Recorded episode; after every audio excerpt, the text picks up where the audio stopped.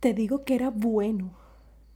Te digo que tenía el corazón entero a flor de pecho, que era suave de índole, franco como la luz del día, henchido de milagro como la primavera.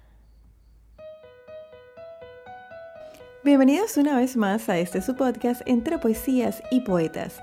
Mi nombre es Priscila Gómez y estoy transmitiendo desde David Chiriquí, República de Panamá, un espacio para compartir poesía en español de todos los tiempos.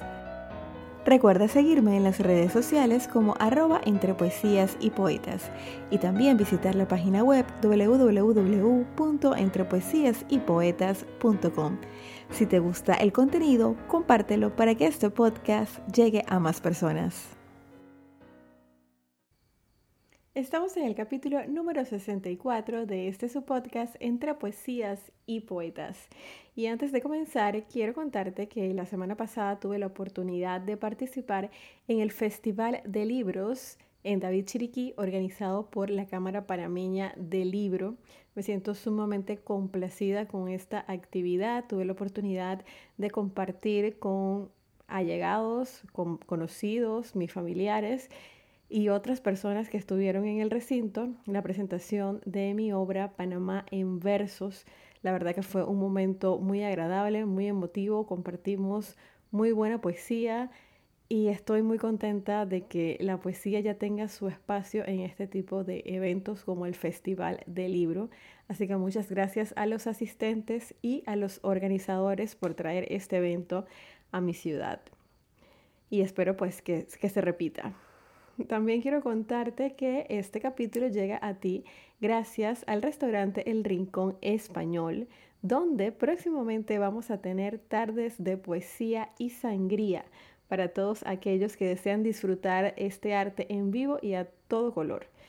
Eh, próximamente estaré compartiendo más información en mis redes sociales y también te invito a seguir las redes sociales de El Rincón Español en Instagram, arroba elrinconespañol.panamá, para que estés pendiente y te enteres de este y muchos más eventos culturales que se llevan a cabo en el Rincón Español, donde además de comer delicioso, también puedes disfrutar de espectáculos artísticos de muy alto nivel.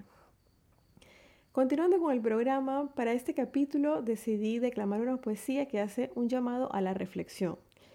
Luego de enterarme de algunos hechos desafortunados ocurridos recientemente eh, aquí en mi ciudad donde vivo, y me refiero a la poesía El Ruego de Gabriela Mistral.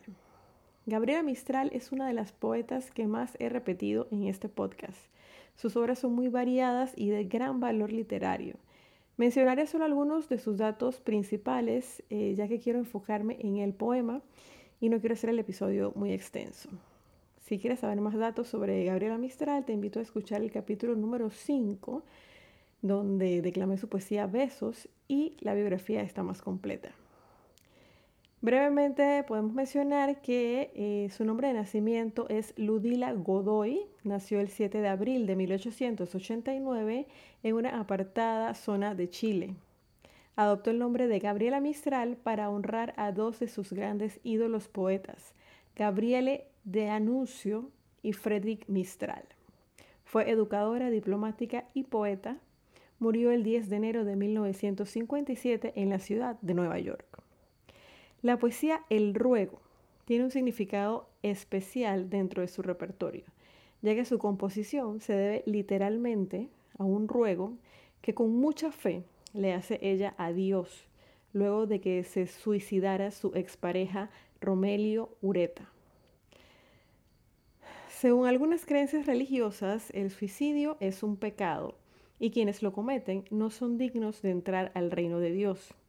Basado en esta teoría, Gabriela Mistral escribe estos versos suplicando por el perdón para Romelio Ureta, con el fin de que pueda entrar en el reino de los cielos aún habiendo cometido suicidio. Escúchenla con la atención, que eh, es bastante interesante. Para todos ustedes, mi interpretación de El ruego de Gabriela Mistral.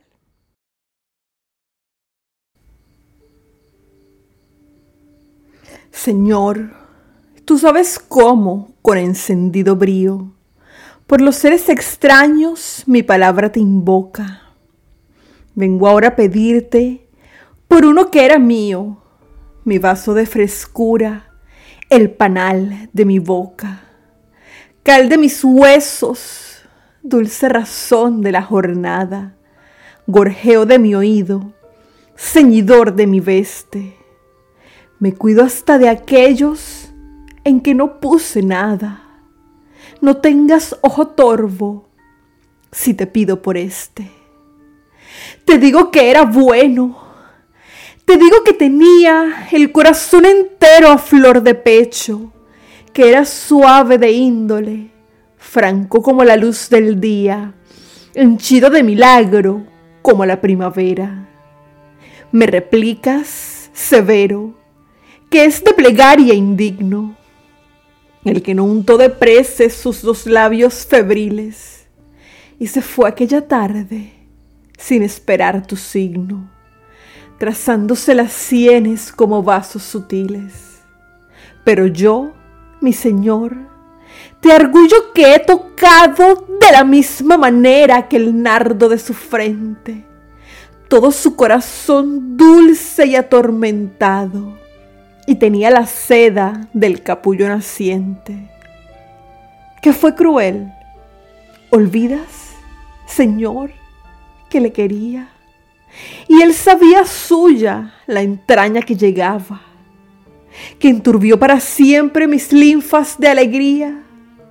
No importa, tú comprende, yo le amaba, le amaba.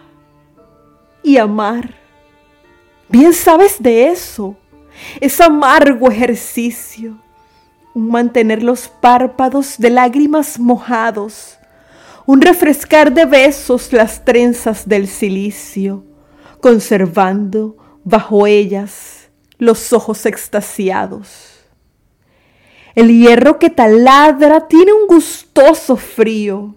Cuando abre cual gavillas las carnes amorosas. Y la cruz, tú te acuerdas, oh rey de los judíos, se lleva con blandura como un gajo de rosas. Aquí me estoy, Señor, con la cara caída sobre el polvo, parlando-te un crepúsculo entero, o todos los crepúsculos a que me alcance la vida, si tardas en decirme la palabra que espero. Fatigaré tu oído de preces y sollozos, lamiendo lebré el tímido los bordes de tu manto, y ni pueden huirme tus ojos amorosos, ni esquivar tu pie el riego caliente de mi llanto. Di el perdón, dilo al fin. Va a esparcir en el viento la palabra, el perfume de cien pomos de olores al vaciarse Toda agua será deslumbramiento, el yermo echará flor y el guijarro esplendores. Se mojarán los ojos oscuros de las fieras y, comprendiendo el monte que de piedra forjaste, llorará por los párpados blancos de sus neveras. Toda la tierra tuya sabrá que perdonaste.